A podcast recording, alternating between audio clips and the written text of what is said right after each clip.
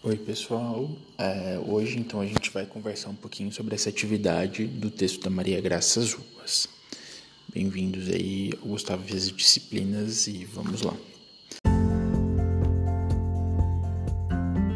Oi pessoal, bem-vindos ao Gustavo Vias Disciplinas, um canal de podcast pensado para interagir no período de ensino remoto emergencial L.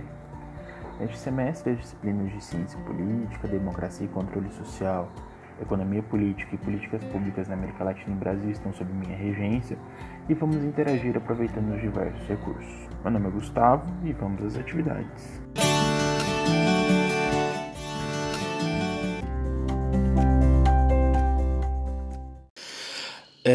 Algumas perguntas que vocês fizeram, é, eu mais ou menos ordenei e vou tentar responder todas, né?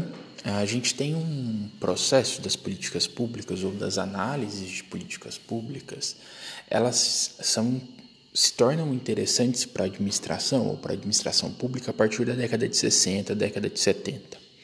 Então, por isso que a gente tem algumas limitações aí da utilização de autores antigos, por exemplo, não se salvo engano, a citação mais antiga aí é da década de 70, né? Antes, essas análises, essas discussões, elas não estavam a, atreladas à administração pública, elas estavam atreladas à disciplina de ciência política. Ah, então, quem fazia isso especificamente eram os cientistas sociais, né? os cientistas políticos. Então, é, percebam, a gente tem uma fragmentação. Né?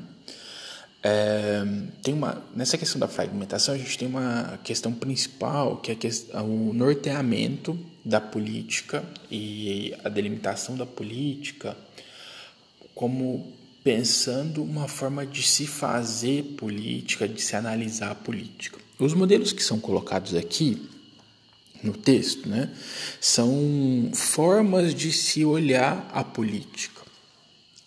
Percebam, eu posso analisar a mesma política por todas essas óticas.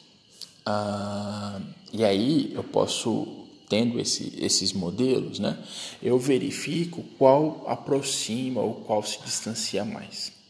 Então, é, a autora ela apresenta diversos desses modelos, mas tem dois que ela foca principalmente, né? na verdade, é, o racional e o sistêmico.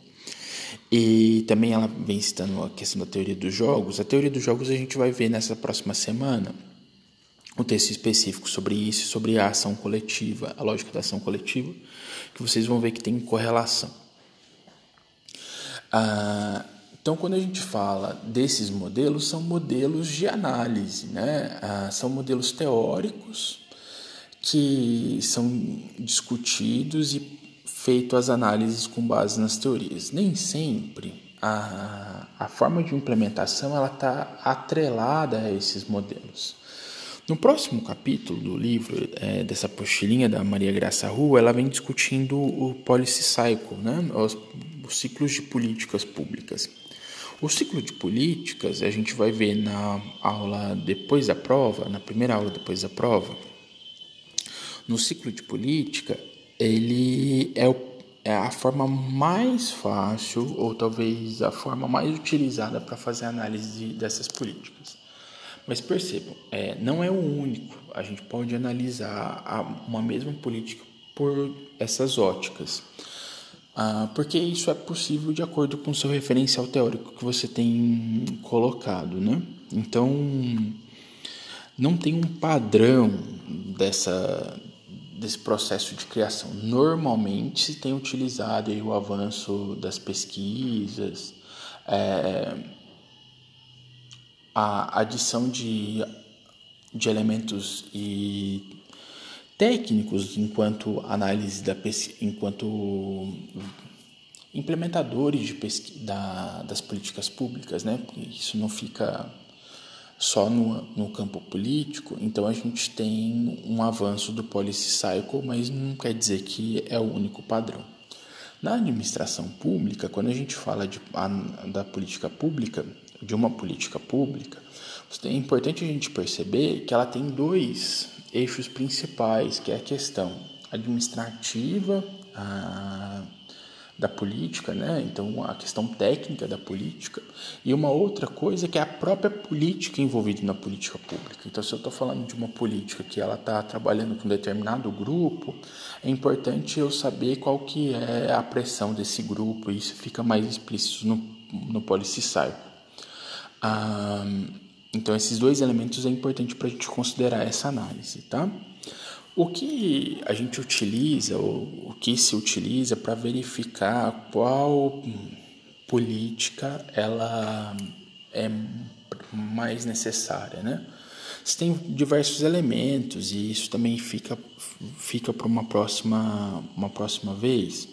Mas tem uma coisa principal que é utilizada para análise da viabilidade dessa política ou da necessidade dessa política em determinado grupo são os indicadores sociais. Então, os indicadores sociais eles conseguem mapear e dar um fator comparativo entre determinadas populações quando bem executado, né? Então, isso é um ponto. E aí, por fim, como uma forma resumida, então a gente tem essas, esses diversos modelos de análise.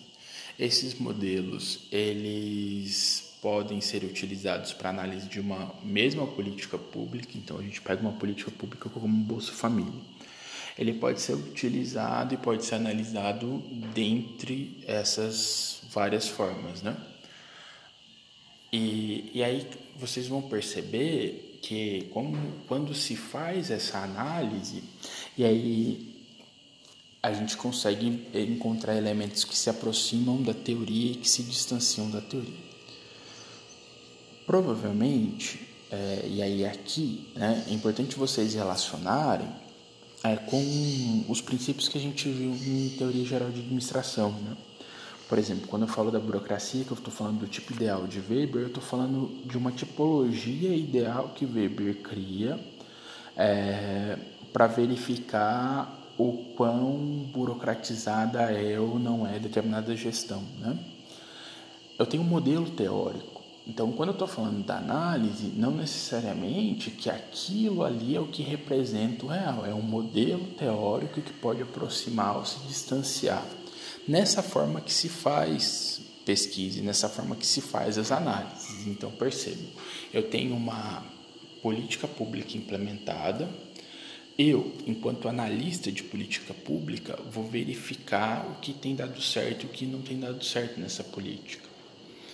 É, então, de acordo com o meu referencial teórico, com o meu arcabouço teórico, que eu vou conseguir responder se essa política ela tende para mais para um ou menos mais para outra, porque ela se aproxima mais. Nesse momento de análise é, da política pública, eu também consigo fazer ou pensar ou planejar os momentos posteriores de reformulação dessa política, que daí eu já inicio um ciclo dessa política.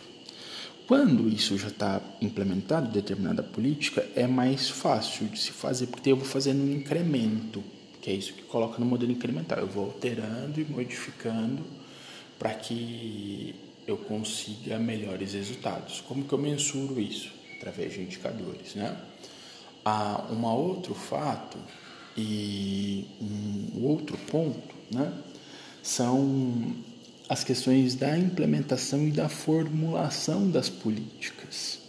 Como que uma política ela surge? Né? Como que ela vai ser apresentada? Se ela não existe, eu preciso de uma análise de conjuntura dos atores políticos envolvidos, quem serão os meus beneficiários para iniciar a implementação. Então, basicamente, a gente pode resumir é, essa parte do texto e aí com as dúvidas que vocês apontaram dessa forma. Espero que tenha ficado claro. Qualquer coisa vocês me procurem e a gente vai conversando.